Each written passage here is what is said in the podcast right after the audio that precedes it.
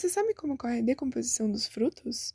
Os principais atores na decomposição de frutos são as bactérias e os fungos. Esses micro-organismos, quando em condições favoráveis, se proliferam nos frutos, se alimentando de sua matéria orgânica, iniciando um processo de reciclagem de alimentos que serão liberados novamente no ambiente.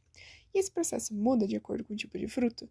Muda sim, especialmente por conta da diferença de líquido e da composição química dos frutos. Você provavelmente já notou que algumas frutas amadurecem e ficam podres mais rápido em lugares fechados, né? Isso acontece por conta do acúmulo de etileno. Porém, não podemos esquecer outros fatores que influenciam também na decomposição dos frutos. E tem sim frutas que amadurecem mais rápido do que outras. As amoras, por exemplo, são super vulneráveis a adquirirem mofo, em particular o mofo branco. E a gente pode aproveitar esses frutos que estão mais passadinhos? Sim, a gente pode aproveitar, mas tem que tomar cuidado, porque quando as frutas entram em decomposição, os fungos e as bactérias agem sobre eles, e eles são prejudiciais à saúde. Mas podemos aproveitar de formas alternativas, fazendo geleias, doces ou até mesmo usando como adubo orgânico para suas hortas.